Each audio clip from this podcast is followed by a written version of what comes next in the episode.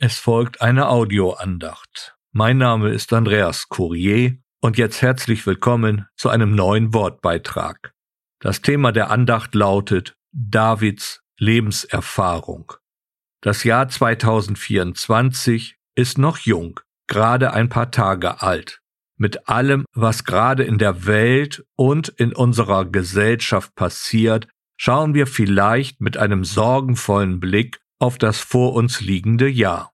Einige Mitmenschen sehen das Ganze eher gelassen, andere aus bestimmten Gründen nicht. Sie haben Geldsorgen, bangen um ihren Arbeitsplatz oder haben eben viele Fragen angesichts ungelöster Probleme.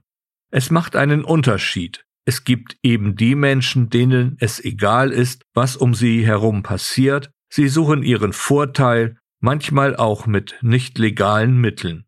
Dann gibt es solche, die erdulden alles, fühlen sich ohnmächtig und sind sauer auf diejenigen, die sich einfach alles nehmen. Dann stellt sich auch die Frage nach dem Lebensmittelpunkt, die Kinder Gottes dürfen sich doch ihrer Versorgung durch den Herrn Jesus gewiss sein. Oder wie sieht es dann aus bei Menschen, die nicht glauben und bei den Menschen, die glauben? Nun, ich bin nicht mit einem goldenen Löffel im Mund geboren und ich weiß auch um mein Versagen, gerade als Kind Gottes, weshalb ich an meiner derzeitigen Lebenssituation einen gewissen Anteil habe. Das lasse ich jetzt einmal so stehen. So sehe ich die politische Entwicklung in unserem deutschen Vaterland mit großer Sorge, erwische mich oft bei dem Gedanken, was alles noch auf mich zukommt. Doch letztendlich weiß ich als gläubiger Christ, dass die Raben noch fliegen.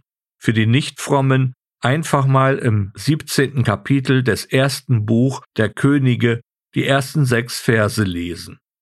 So ist es eben das Wort Gottes, welches in jeder Lebenssituation helfen, aber manchmal auch einen zurechtweisen kann. Hier ist es nun der alte König David, der uns mit seiner Lebenserfahrung wieder zur Ruhe führen kann. Ich jedenfalls bin erstaunt, wie dadurch Gott in mein Leben hineinspricht. Ich war jung und bin auch alt geworden, und nie sah ich den Gerechten verlassen, noch seine Nachkommenschaft um Brot bitten. Nachzulesen im Psalm 37, Vers 25. Was hatte nicht David alles erleben dürfen? Wir können seine bewegte Lebensgeschichte in der Bibel nachlesen. Er kannte alles, Hunger, Verfolgung, Niederlagen und Erfolge. Doch letztendlich bleibt am Ende die Gewissheit, dass Gott ihn nie verlassen und nie im Stich gelassen hat. Auch seinen Ratschlag, nicht auf die ungerechten Menschen mit einem gewissen Neid zu schauen, gibt er als guten Hinweis auf Gottes Fürsorge weiter. Erzürne dich nicht über die Übeltäter, beneide nicht die, die Unrecht tun, denn wie das Gras werden sie schnell vergehen und wie das grüne Kraut verwelken.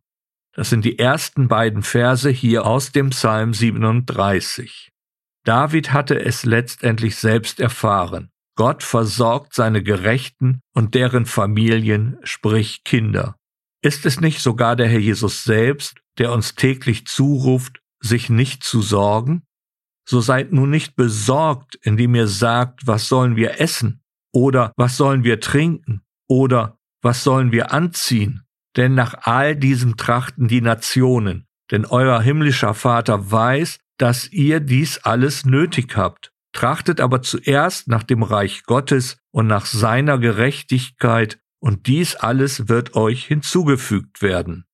Das sind aus dem sechsten Kapitel des Matthäusevangeliums die Verse 31 bis 33.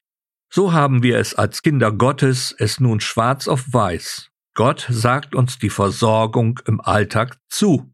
Unser Blick sollte in erster Linie auf Gottes Interessen in unserem Leben gerichtet sein. Die Gerechtigkeit, die Gott von uns fordert, bedeutet letztendlich nur, dass wir unser Leben nach dem Wort Gottes ausrichten. Dann wird Gott auch entsprechend nach seinen Maßstäben handeln. Dieses ist nicht nur die Zusage des Herrn Jesus Christus, es ist auch eine uralte Lebenserfahrung des alten Königs David. Wer es anstrebt, nach dem Willen Gottes zu leben, erfährt Gottes Fürsorge. egal ob es der Prophet Elia oder der König David ist, es gilt auch für jeden gläubigen Christen. Sogar die Versorgung der Kinder der Familie wird zugesichert. So wird aus der Lebenserfahrung Davids eine zugesagte Verheißung Gottes für uns.